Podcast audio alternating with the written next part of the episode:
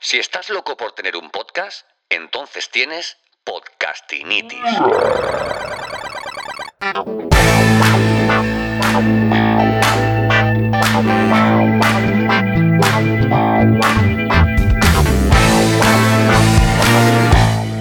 Bienvenido, bienvenida al capítulo número 32 de Podcastinitis, el podcast de los que sufrimos esta dolencia, esta patología de no parar de escuchar podcast. ¿Todavía no has lanzado tu podcast o tal vez no has pasado de tres capítulos? Déjame acompañarte, esto es Podcastinitis, el podcast para aprender podcasting. Producción, monetización, diseño, recursos, metapodcasting desde el lado más curioso y creativo de este que te habla. Yo soy Santos Garrido y esto es Podcastinitis.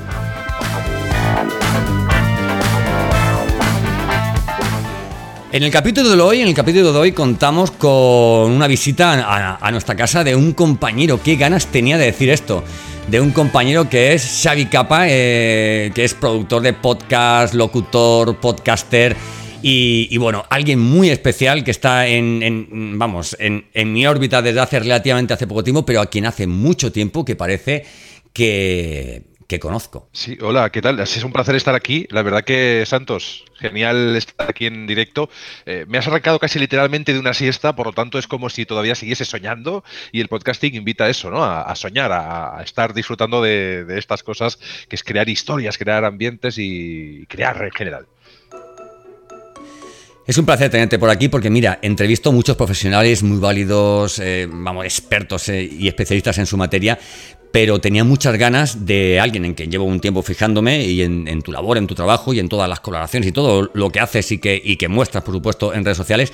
Tenía ganas, pues eso, de, hablar contigo un poquito y de, y de explicarle a toda la gente que nos escucha, que es gente ávida por lanzar un podcast, eh, oye, ¿qué es esto del podcasting? ¿Qué ha supuesto esto del podcasting para ti? Y ya un poquito más adelante, pues hablaremos un poquito de tu background. Pero lo primero, ¿qué ha significado para ti el podcast?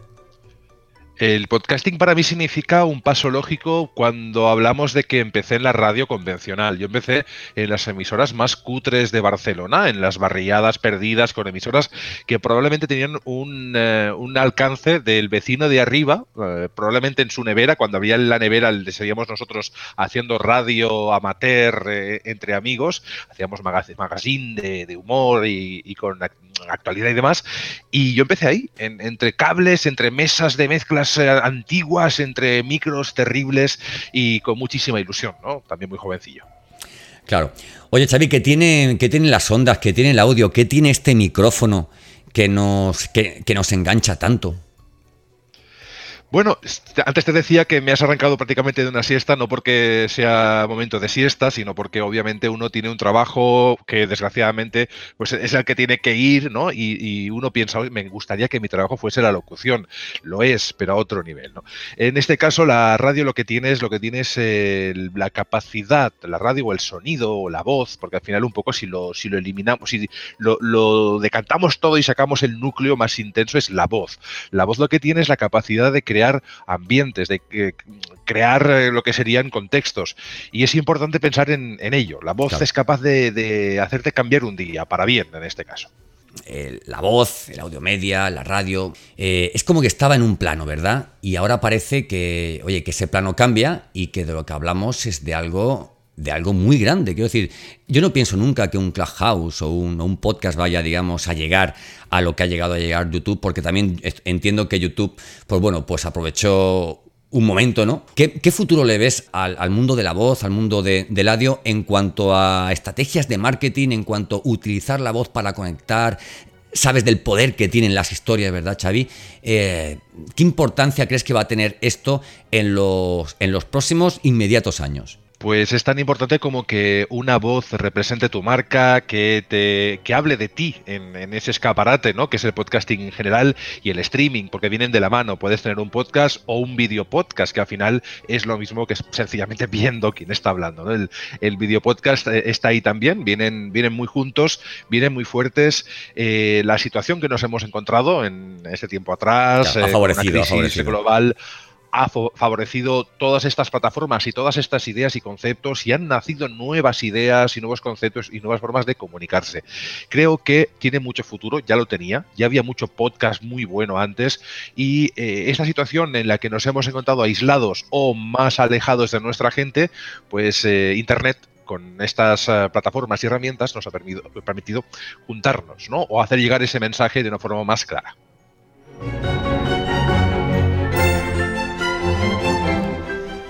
Bueno, ¿qué os parece? Este es mi amigo Xavi. Bueno, Xavi, cuéntanos un poquito, cuéntanos un poquito eh, cuál es, o sea, a qué te dedicas, eh, em, cómo ayudas a profesionales y, y a empresas eh, y en qué crees que te diferencias, amigo. Porque esto se trata de diferenciarse. ¿Qué aportas tú?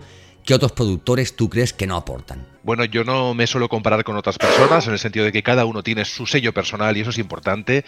Sobre todo que si me pides que te ayude o que participe en tu programa, pienses que mi voz o mi mensaje, que al final son parte de un todo, eh, puedan beneficiarte. ¿no? Es decir, tú aquello que quieres que sea parte del equipo, parte de tu proyecto, si pides que alguien te haga un podcast, también te tienes que involucrar. Para mí lo más importante es que si tú quieres hacer algo, pero que no quieres hacer toda la producción porque o no sabes, o no tienes tiempo, o tienes otras cosas que hacer porque estás llevando una empresa, eh, involúcrate en el sentido de que da unos tips, da intenta averiguar cómo va a ser ese espacio. Es una forma de que eh, trabajar conjuntamente con alguien que va a ser tu voz de cara a ese escaparate que es el podcasting y va a salir algo redondo. No saldrá bien a la primera, el primer día, el primer programa. Nunca sale a la primera bien, nunca sale nunca sale bien, pero ya vas a ver que ese proceso, ese trabajo conjunto va a hacer que eso evolucione y que ese producto llegue a las personas. Entonces, ¿qué me diferencia de los otros? Es que yo te digo que eh, va a haber una seguridad en lo que vamos a transmitir. No sé si lo notas, pero mi forma de hablar es de seguridad absoluta y a partir de ahí vamos a crear algo que va a ser con lo que te puedas tú identificar y puedas también captar a gente que tenga esa misma idea o esté en esa misma línea. Oye, Xavi, una cosita. Eh, tú eres eh, especialista en, temas también de, gaming, de juegos. Quiero decir, tú has juntado un poco lo que es eh, tu know-how y tu, y, tu, y, tu, y tu labor diaria, ¿no? De producción, de, de voz, de audio, de, eh, con un podcast extraordinario que tienes del tema de gaming. Por favor, háblanos de él, porque, porque siempre, siempre asociamos el gaming eh, o sea, a chavalitos jovencitos, etcétera, etcétera, ¿verdad? ¿Y cómo fue meterte en esto, eh, en, este, en este podcast? Háblanos un poquito de él y ya se aprovechas y le haces un poquito de publicidad. Viene de muy atrás la, afición a los videojuegos, pero he de decir que yo empiezo a, sobre todo a nivel profesional, allá por 2006 aproximadamente, escribiendo para una web que aún existe, que se llama Comunidad Xbox. Esta web fue la que me dio pie a, escribir sobre videojuegos y hablar sobre videojuegos. Por ese mismo año, YouTube empezó a ser conocido, porque hablamos de que, creo que YouTube se creó en 2005, por ahí debe andar, 2005-2006. Entonces empieza a pegar fuerte en 2006, me creo un canal, eh, colaboramos con el canal y empiezo a hacer videoanálisis, cosas que nadie por aquel tiempo hacía todavía. ¿Qué es videoanálisis? Explícame, ¿qué, es videoanálisis?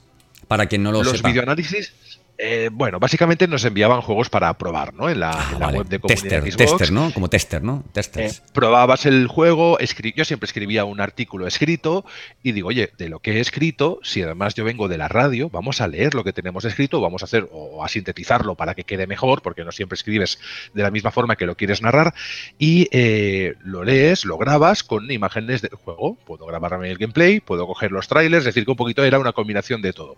Y hacíamos videoanálisis cuando nadie o casi nadie a nivel blog hacía videoanálisis. Éramos un poco la antesala de lo que vino después, ¿no? Los youtubers no existían como los entendemos ahora y YouTube era otra cosa, ¿no? Había, de hecho creo que aún existe una web que se llamaba GamePro TV que, aún ya tenía ciertas cosas, pero era la época pre-YouTube con GamePro TV. Entonces, bueno, todo esto lo aceleramos mucho y eh, he hice o he hecho colaboraciones con varios programas y seguí haciendo podcasting en otros eh, aspectos, en otros niveles, pero nunca dejé de escribir de, sobre videojuegos. Tuve un, blog propio, una web más grande, hice varios proyectos y después de algún, probar en algunos proyectos diferentes, decidí crear uno junto a Carlas y a Sandro, que son mis dos compañeros, al mismo tiempo son guerreros. exactamente, guerreros cada uno buenísimo en su ámbito y que nos complementamos genial. Y es un programa que creo que se ha consolidado porque somos honestos, no nos casamos con nadie y como siempre decimos, somos de juegos, que la gente tiene mucho a ser de plataformas. Y yo digo, oye, si hay un juego que me gusta y puedo hacer lo posible por jugarlo, no voy a decir, no, es que solo soy soy de Sony, que solo soy de Xbox, que solo soy de Nintendo.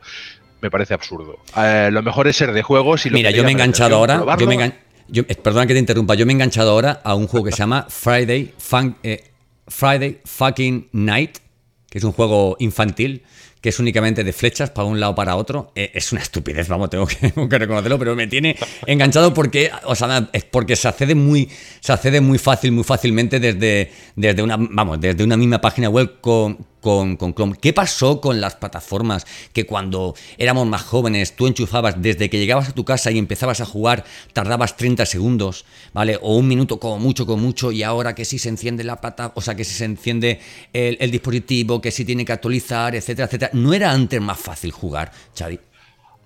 Había dos opciones, lo que pasa es que ahora hemos vuelto un poco a ese antes. ¿eh? Sí que es verdad que tiene razón que antes entrabas, era un plug and play y entrabas. Sí, sí, sí, la Play 2 era, vamos, mortal para eso. Pero, ¿qué ocurre? Que en esta última generación, eh, sobre todo con Play 4 y la Xbox One y demás, sí es cierto que las cargas han sido un poco la lacra. Esto se ha solucionado ahora con las nuevas consolas, las que han salido recientemente, porque eh, ya no tienen cargas. Los juegos, cuando entras, entras directamente. Y no hay cargas ni para escenarios o prácticamente no las hay. en estas plataformas nuevas, las de la generación que ha nacido en 2021, ya no tienen cargas. Hemos vuelto a esa época en la que llegas, conectas y juegas.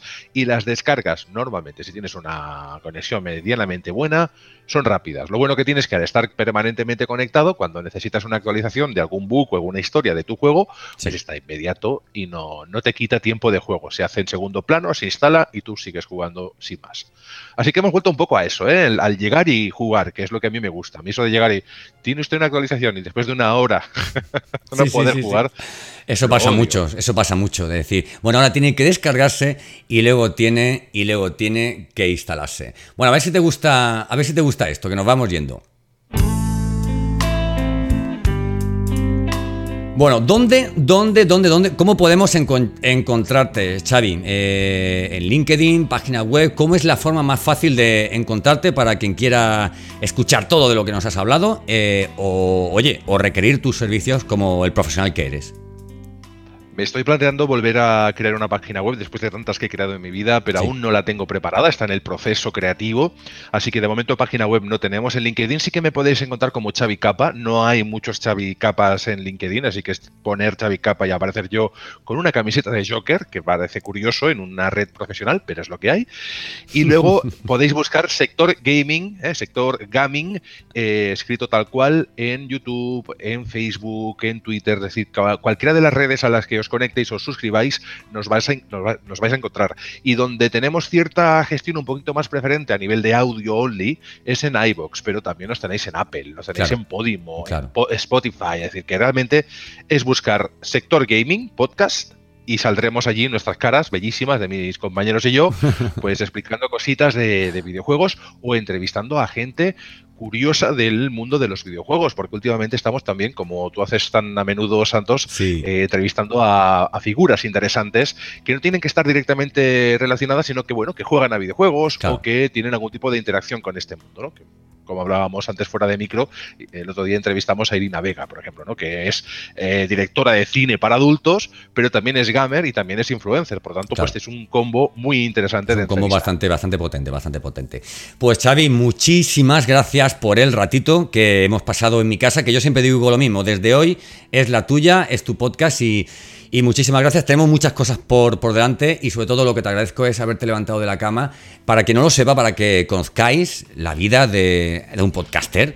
Son las 11 de la noche y yo tras acabar un live a las 8 y contestar mensajes hasta las 10 le he dicho, hola Xavi, ¿qué tal? Y mira, y me ha dicho, pásame el enlace y aquí he estado. Muchísimas gracias amigo, nos veremos muy pronto, muy pronto hace poco, o sea, hace falta muy poquito para que nos pongamos así, ¿no? Un poquito a la aventura a hacer podcast, que al final es un placer. Es eh, una forma de divertirse y de comunicar y, sobre todo eh, luchar por eh, profesionalizarnos en un mundo que tiene tantas posibilidades como el del sonido, el de la voz, el del podcast. Que Dios, que Dios te oiga.